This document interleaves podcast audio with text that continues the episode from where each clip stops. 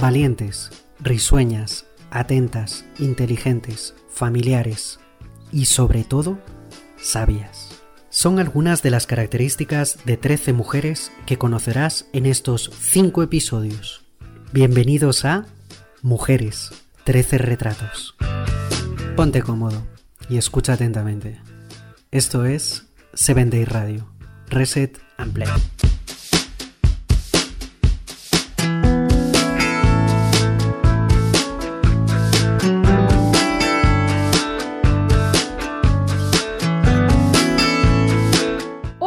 Amigos y amigas, ¿cómo están? Espero que muy bien con la bendición de nuestro Dios. Los saluda su amiga Mirna Castañeda y estoy muy contenta y agradecida por contar con su presencia en esta serie de podcast de Reset and Play Mujeres 13 Retratos, cortesía de Seven Day Radio. Nos escuches a través de Spotify. El día de hoy me encuentro muy feliz, pero a la vez un tanto nostálgica, ya que este es el último episodio de esta serie dedicada a las mujeres. Estoy segura que Dios habló a tu corazón en cada uno de los episodios tal como lo hizo conmigo. El reafirmar que las mujeres somos mucho más que una carita bonita, un cuerpo con la talla ideal según los estándares de belleza que dicta la sociedad, que somos más que una ropa, zapatos y accesorios bonitos o de lujo. Somos mujeres valientes, mujeres que creen en las promesas de Dios, sin importar la edad que tengamos. Tenemos la certeza que todas las promesas que Dios nos ha dado serán cumplidas y daremos hermosas risas de alegría. Somos mujeres que tal vez trabajamos en las labores domésticas, criando a los hijos. Quizá tenemos algún o algunos trabajos y tenemos una vida sumamente atareada y estresadas desde que amanece hasta el anochecer, pero aprendimos que todo ese estrés nos ocasionará problemas de salud y nos aleja lentamente de Dios, olvidando poner la mirada en lo que es realmente importante, que es darnos un tiempo para sentarnos a los pies de Jesús y dejar todas, absolutamente todas nuestras cargas y preocupaciones en sus manos. Al igual, sé que aprendiste, tal como yo, que la belleza física, sin la inteligencia y la sabiduría no sirve absolutamente de nada, que la mejor mezcla, la mejor unión es que siempre vayan juntas. De igual forma, recordar que el principio de la sabiduría es el temor Dios. De esta manera, no solo seremos mujeres bellas exteriormente, sino interiormente. Y sobre todas las cosas, el carácter de Jesús será nuestro reflejo, ayudando a todo aquel que nos rodea. Es muy emocionante el saber que en tan pocos episodios aprendimos todo esto y más. Me gustaría contarte todo lo que aprendí, pero sería un audio bastante largo. Pero déjame decirte, si este es el primer audio que escuchas de esta serie, te invito a escuches los episodios anteriores y te sumerjas en lo increíbles, maravillosas, extraordinarias, únicas, valientes, entre otras muchas cualidades, que son las mujeres, mujeres de la Biblia tan humanas, con peleas espirituales, pasados como el tuyo y como el mío. Así que, ¿estamos listos para descubrir estos últimos retratos? ¿Sí? Acompáñame a que descubramos juntos cómo es que mujeres humanas, imperfectas, con pasados dolorosos, sufrimiento, formaron parte de la genealogía de Jesús. Conozcamos cinco mujeres en el álbum familiar de Jesús. Para entender un poco más acerca del álbum familiar, es necesario saber qué es genealogía. ¿Tú sabes lo que es? Si no sabes, yo te voy a platicar lo que es la genealogía. Genealogía, también conocida como historia familiar, es el estudio y seguimiento de la ascendencia y descendencia de una persona o familia. También se llama así al documento que registra dicho estudio expresado como un árbol genealógico. La genealogía es una de las ciencias auxiliares de la historia y es trabajada por un genealogista. El objetivo principal de la genealogía es identificar todos los ascendentes y descendientes en un particular árbol genealógico y recoger datos personales sobre todos ellos, como mínimo estos datos incluyen el nombre de la persona, la fecha y o lugar de nacimiento, matrimonio y la muerte. ¿Y cómo podemos comenzar nosotros a realizar un árbol genealógico o a investigar acerca de nuestra genealogía? Bueno, lo primero es iniciar una investigación genealógica y esto es recopilar la mayor cantidad de información de los antecedentes a través de dos fuentes, ya sean orales o documentales. Estos antecedentes deben comprender nombres personales, lugares y fechas. En caso que se desconozca la fecha exacta, se puede utilizar alguna aproximación. Las fuentes orales son aquellas que se obtienen verbalmente de otra persona, generalmente dentro del mismo núcleo familiar, padres, abuelos, tíos, primos y bisabuelos, entre otros. Estas fuentes, dado que están nutridas de la tradición familiar, suelen ser inexactas en cuanto a las fechas de nacimiento, bautizos, matrimonios y defunciones, profesiones y lugares de origen. Sin embargo, ofrecen un acervo de información que muchas veces no se encuentra documentada, además de permitir determinar el marco general familiar como punto de partida. Lo mejor para generar una información es consultar con aquellos miembros de mayor edad dentro de la familia extendida. Cualquier antecedente, por insignificante que parezca, puede llegar a servir. Si también viven dentro de una comunidad pequeña, se debe de consultar a las personas de mayor edad que vivan en ella o en sus inmediaciones. Las fuentes documentales son aquellas que se pueden encontrar en cualquier medio escrito. Quienes investigan una genealogía acuden a estas una vez que han agotado todos los recursos que la memoria intrafamiliar pueda dar, tanto para corroborar la información verbal como para ampliar la información y retroceder la búsqueda en el tiempo. Y bueno, nosotros para obtener información de una fuente documental es necesario ir a investigar en documentos escritos que se hallan en posesión de una familia o comunidad y son traspasados de una generación a otra. Tú identificas si en tu familia existen estos tipos de documentos, ya sean actas, quizá algunas fotografías, algunas cartas. ¿Tú tienes en tu posesión alguno de estos documentos? Estos documentos generalmente son inéditos y son copias únicas de valiosa información y en sí constituyen un archivo. El contenido de estos archivos va desde cartas personales hasta documentos legales, como copia de expedientes, títulos de dominio, libretas de familia, entre otras cosas. En algunos casos, estos archivos por estar en poder de particulares no son custodiados bajo estándares bibliotecarios que permitan su conservación en el tiempo, sea por manipulación o por almacenamiento. Por estas razones, sus propietarios en algunos casos donan estos documentos a alguna institución seria, como los archivos nacionales, para evitar su destrucción o pérdida, mientras que en otros casos son tan ocultados que solo se conocen hasta que muere el dueño de ellos y en la mayoría de las veces se encuentran en un estado de deterioro casi total. Existen también los registros civiles de identificación. Dependiendo del país se podría rastrear antecedentes en las oficinas de registro civil. Los datos que manejan los registros civiles son nacimientos, defunciones, matrimonios, divorcios, condenas judiciales y nacionalizaciones. De igual manera, existen archivos eclesiásticos. Si se desea consultar por personas en fechas anteriores a la creación de los registros civiles, es aconsejable acudir a las parroquias que corresponden al domicilio de las personas investigadas. En ellas se encuentran libros de bautismos, defunciones, matrimonios. Todas las parroquias creadas desde el siglo XVI en adelante tienen la obligación de llevar estos libros. También existen los archivos notariales. Estas son otras fuentes importantes de datos y son los que guardan información y documentos emanados por las actuales notarías y las antiguas escribanías, en los cuales se puede hallar testamentos, cartas de dote, transacciones comerciales, ventas, arriendos, entre muchas otras cosas, y en general todos aquellos documentos suscritos entre particulares. Teniendo todo esto en cuenta, nosotros ya podemos reunir o recabar dicha información o mucha información para poder encontrar o empezar a hacer nuestro árbol genealógico y saber cuál es nuestra descendencia y así saber qué personas forman parte de nuestra genealogía, de la familia en la que nosotros hemos nacido o de la familia en la que formamos nosotros parte. Y bueno, hay una pregunta que yo quiero hacerte. ¿Tú crees que las personas que forman parte de tu familia pueden influenciar en lo que tú serás cuando seas grande o, influenciaron en lo que tú eres ahora? Si tuvieras tu árbol genealógico y descubres que dentro de tu genealogía existieron familiares que hicieron o cometieron cosas malas, ¿tú crees que eso influenciaría en tu vida? ¿Tú crees que eso quiere decir que tú tienes que ser malo?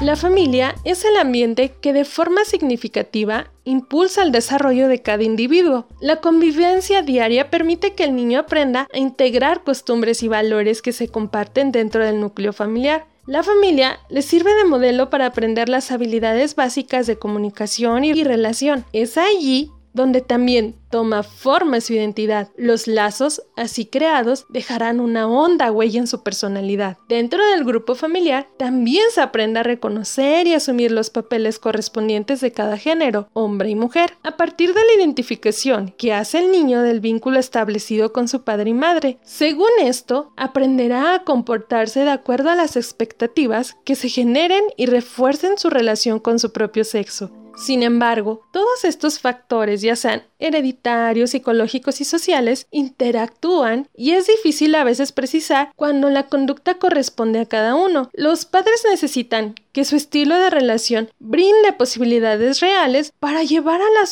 a la superación a sus integrantes, conociendo cuáles son sus actitudes, estimulan o empobrecen sus contactos afectivos.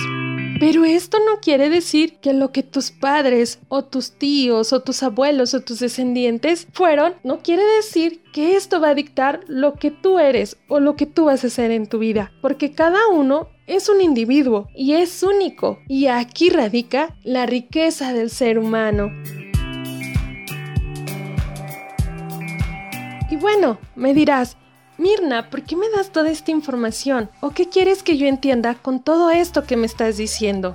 Y es que yo empecé a leer la Biblia de nuevo en los Evangelios y me llama la atención que hay cinco mujeres en el álbum familiar de Jesús. ¿Qué tiene esto de raro? Es obvio que hay mujeres en la genealogía de Jesús, ¿verdad? Lo raro es que estén registradas en la Biblia en el capítulo 1 de Mateo. En una cultura y en una época donde las mujeres no eran tan tomadas en cuenta. Es muy notable que los nombres de estas mujeres aparezcan en los datos importantes de la vida de Jesús. Pero no solo eso me llamó la atención, sino que tienes que conocer un poco de la vida de estas mujeres para sorprenderte aún más que estén en el árbol genealógico del Mesías, el Salvador de la humanidad.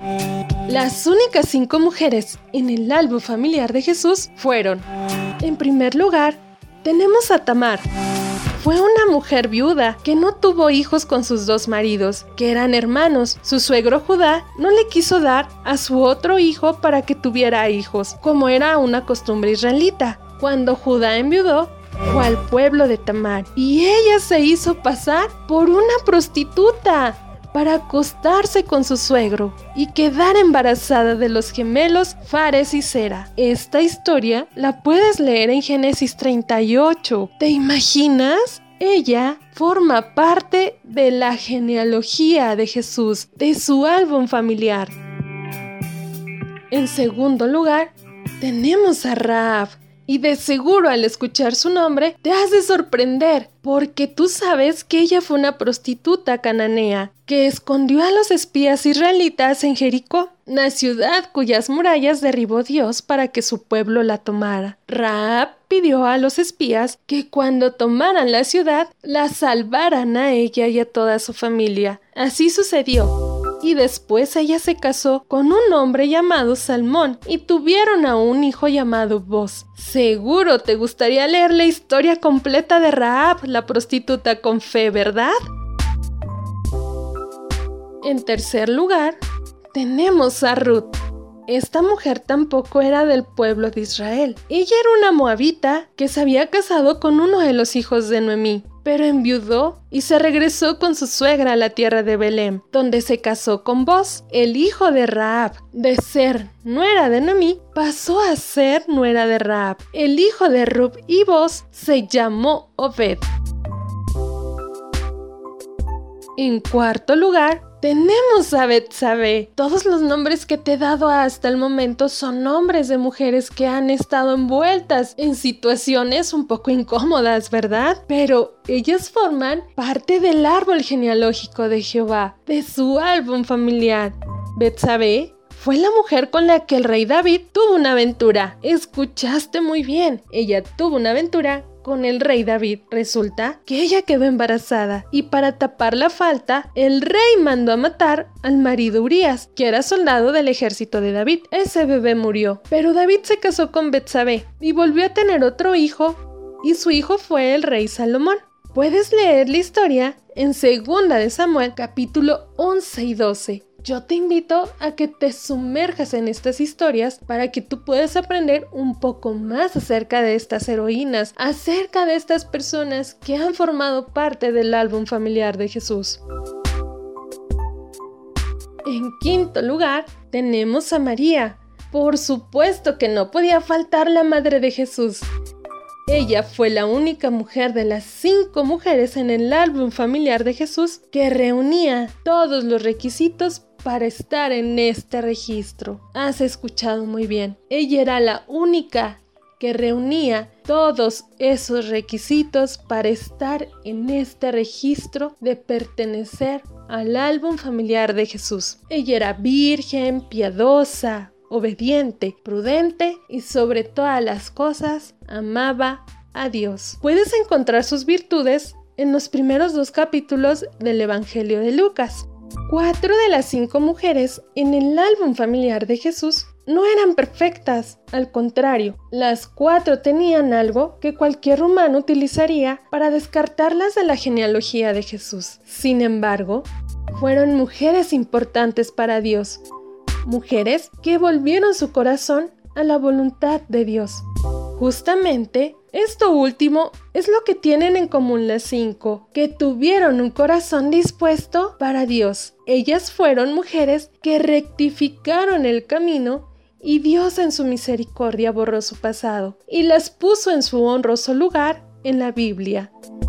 ¿Qué tenemos que ver nosotras con todo esto? Te has de preguntar. Amiga, tú y yo también somos sumamente importantes para Dios. Tenemos un propósito que se cumplirá y será algo que hará que tu nombre y el mío resuene fuertemente en el cielo junto con el de estas mujeres que hemos conocido el día de hoy. Lo único que necesitamos es creer que para Dios no hay nadie indeseable por muy feo que haya sido su pecado o muy oscuro que sea su origen. Ten en cuenta que el Señor te ama y tiene una asignación importante para ti en el reino. Deja que Dios se haga cargo de ti, amiga. Dale tu corazón y permite que te lleve de la mano al destino que Él ya ha escrito para ti. Sin importar cuál es nuestra genealogía, sin importar quién pertenece a nuestro árbol genealógico, a nuestro álbum familiar, Dios ya nos escogió.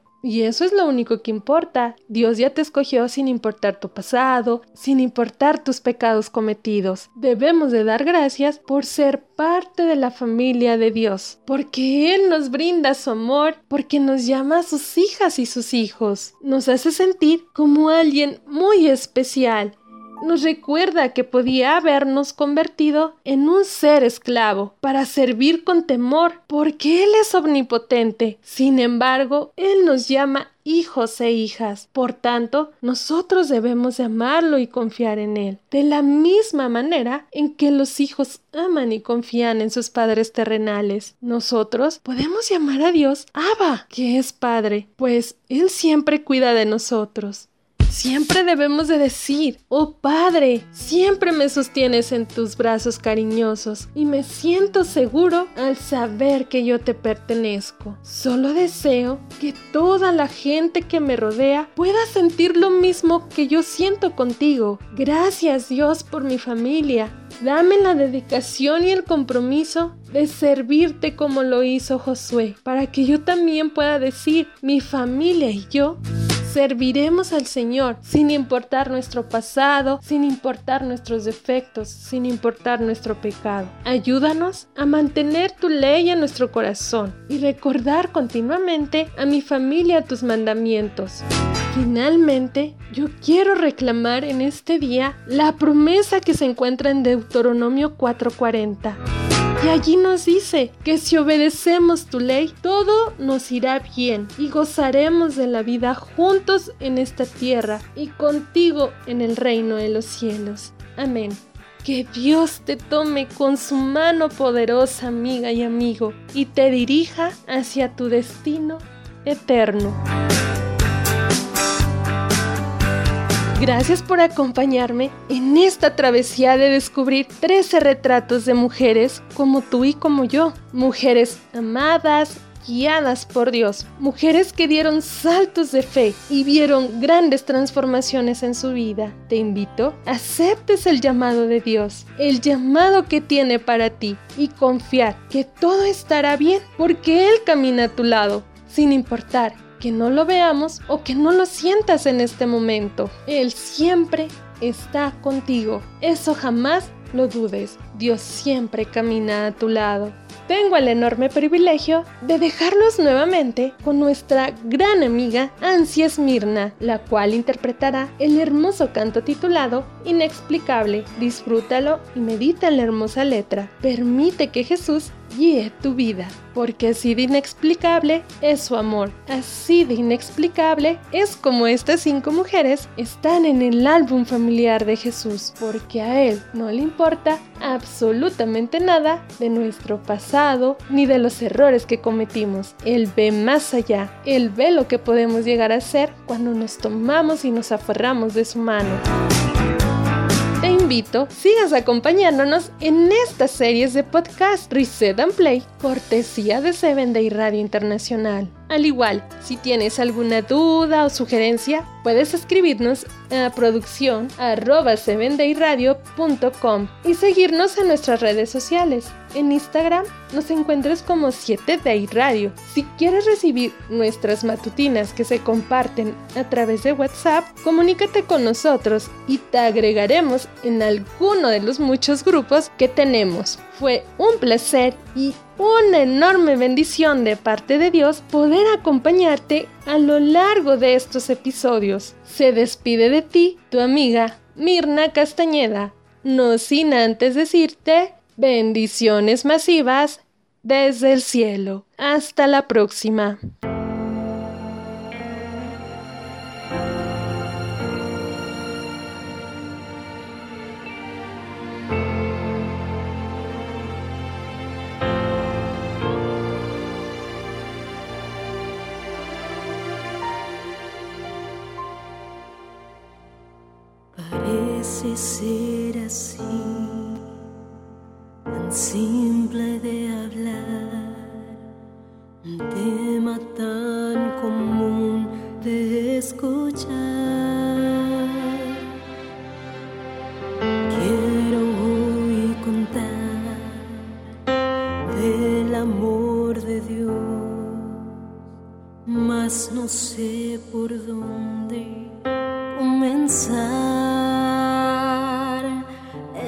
Tan profundo, intenso, inmenso y es por mí extravagante infinito y es por ti. Por amor tomó la cruz en mi lugar para que mi vida pudiera salvar. Entregó su vida por amor, más ahora vive plenamente en mí. Por amor se entregó para sufrir, por amor cambió mi vida y mi sentir. Incondicional amor de Dios, quiero entregarte hoy el corazón por la